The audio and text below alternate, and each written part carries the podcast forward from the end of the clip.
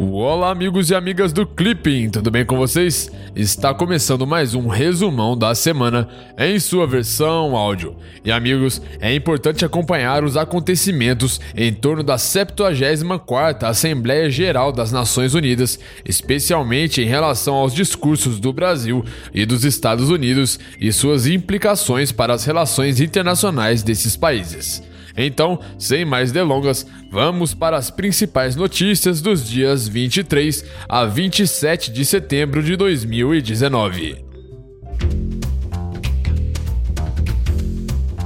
Política externa brasileira.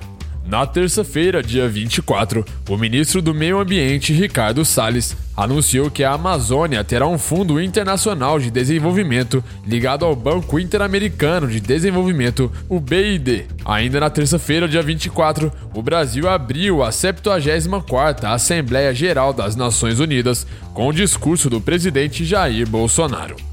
E vale lembrar que o Brasil é membro fundador da Organização das Nações Unidas e, tradicionalmente, abre a Assembleia Geral desde 1947, quando o diplomata Oswaldo Aranha presidiu uma sessão do órgão. Segundo o chefe da divisão das Nações Unidas do Ministério das Relações Exteriores, Eugênio Vargas Garcia, o Brasil se destaca como um país que apoiava o multilateralismo em um período de polarização causada pela Guerra Fria, de modo que a participação brasileira é importante devido ao perfil diplomático e ao canal de diálogo aberto com outras nações.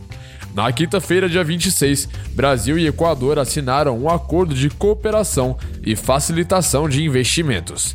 A assinatura do ACFI com o Equador representa oportunidade para o melhor aproveitamento do potencial das relações econômicas bilaterais. Estima-se em 129 milhões de dólares o estoque de investimentos brasileiros naquele país. O Brasil firmou também neste ano dois outros ACFIs, com os Emirados Árabes Unidos e o Marrocos, elevando a 13 o número de acordos de investimentos já assinados com os seguintes países: Angola, Chile, Colômbia, Equador, Emirados Árabes Unidos, Etiópia, Guiana, Malawi, Marrocos, México, Moçambique, Peru e Suriname. Além desses, somos partes do Protocolo de Cooperação e Facilitação de Investimentos, o PCFI, juntamente com os demais sócios fundadores do Mercosul, Argentina, Paraguai e Uruguai. América Latina e Caribe. Na segunda-feira, dia 23, os países signatários do Tratado Interamericano de Assistência Recíproca, o TIAR, aprovaram um documento que permite a identificação e sanção de membros do governo de Nicolás Maduro na Venezuela vinculados a atividades ilícitas, corrupção ou violações aos direitos humanos. A resolução foi aprovada por 16 dos 19 países signatários do TIAR. O documento condena o que descreve como reiterados e sucessivos bloqueios do regime ilegítimo e ditatorial de Nicolás Maduro nos processos de negociações com as forças democráticas para alcançar uma saída política à grave crise que procede deste país, mediante a realização de eleições gerais livres, justas e transparentes. Ainda na segunda-feira, dia 23, em mais uma declaração, o Grupo de Lima reiterou críticas ao governo ditatorial venezuelano de Nicolás Maduro, renovou seu apoio ao presidente encarregado Juan Guaidó e à Assembleia Nacional e expressou preocupação com a crise humanitária na Venezuela, especialmente com mais de 4,3 milhões de pessoas que deixaram o país. E vale lembrar que o Grupo de Lima é formado por 12 países da América, a saber, Argentina, Brasil, Canadá, Chile, Colômbia, Costa Rica, Guatemala, Honduras, México, Panamá, Paraguai e o Peru. O grupo formou-se em agosto de 2017 após a convocação de uma Assembleia Constituinte na Venezuela, considerada ilegítima por todos os membros do grupo. Na terça-feira, o Uruguai anunciou a saída do TIAR em consequência da resolução contra a Venezuela.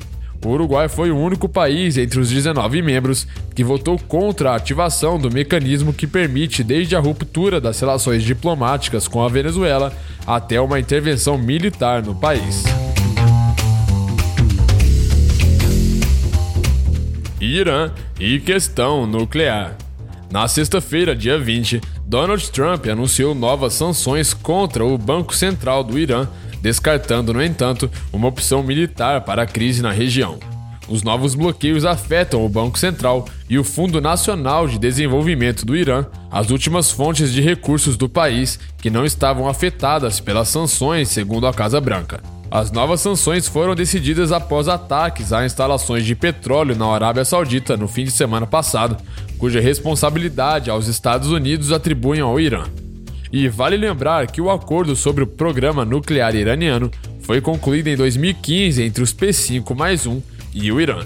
Contudo, em maio de 2018, o presidente norte-americano Donald Trump retirou os Estados Unidos do acordo, optando por retomar sanções contra o país. Na segunda-feira, dia 23, o Irã anunciou a liberação do petroleiro sueco de bandeira britânica Stena Império, retido desde julho no Estreito de Hormuz. A retenção do navio aconteceu 15 dias depois do petroleiro iraniano Grace One passar pela mesma situação em Gibraltar, interceptado pelas autoridades do Reino Unido.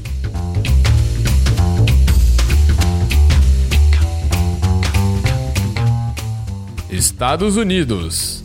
Na terça-feira, dia 24, o presidente dos Estados Unidos, Donald Trump, proferiu um discurso na 74ª Assembleia Geral das Nações Unidas, cujas bases foram a defesa do patriotismo e do direito de cada país de lutar pelos próprios interesses, críticas ao Irã, à China e às organizações não governamentais de proteção aos migrantes. Na sexta-feira, dia 27, os Estados Unidos formalizaram uma solicitação de entrada na Comunidade de Países de Língua Portuguesa, o CPLP, como membro associado. O Departamento de Estado norte-americano diz que o pedido visa aproximar os Estados Unidos das diásporas lusófonas em seu território, que inclui principalmente brasileiros, cabo-verdianos e portugueses. Essas três comunidades reúnem cerca de um milhão de pessoas que vivem nos Estados Unidos e têm a língua portuguesa em seus países de origem ou de herança.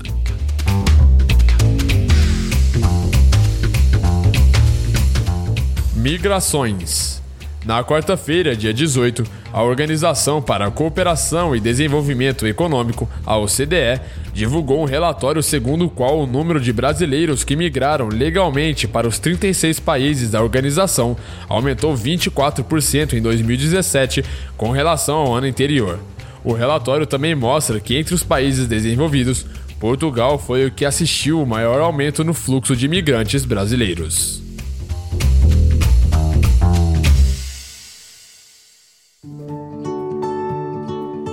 Então é isso aí. Essas foram as principais notícias dessa semana. Se você gostou, não se esqueça de deixar o seu feedback. E se tiver alguma dúvida, pode entrar em contato conosco, ok? Um grande abraço e te vejo na semana que vem.